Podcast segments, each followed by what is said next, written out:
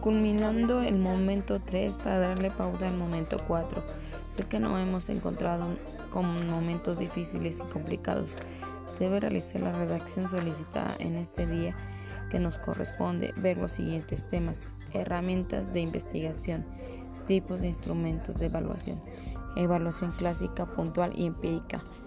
¿En qué consiste? En revisar el capítulo 1 y complementar el capítulo 2, donde tendrás que poner marco teórico, referencial y metodológico. Cada uno de ellos tiene una pauta importante dentro de nuestra investigación de la que vamos a entregar al finalizar el cuatrimestre de Ciencias de la Educación. Entonces, a trabajar. Éxito.